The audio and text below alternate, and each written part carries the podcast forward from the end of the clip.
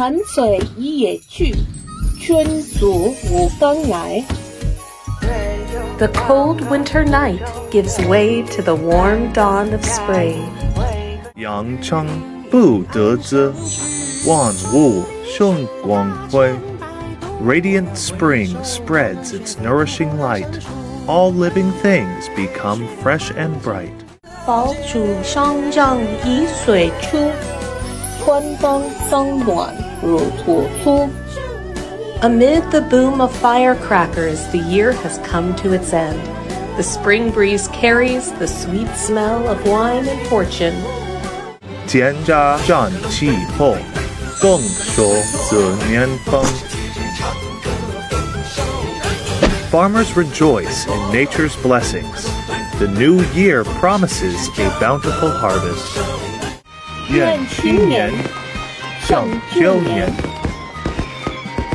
May the new year surpass the old.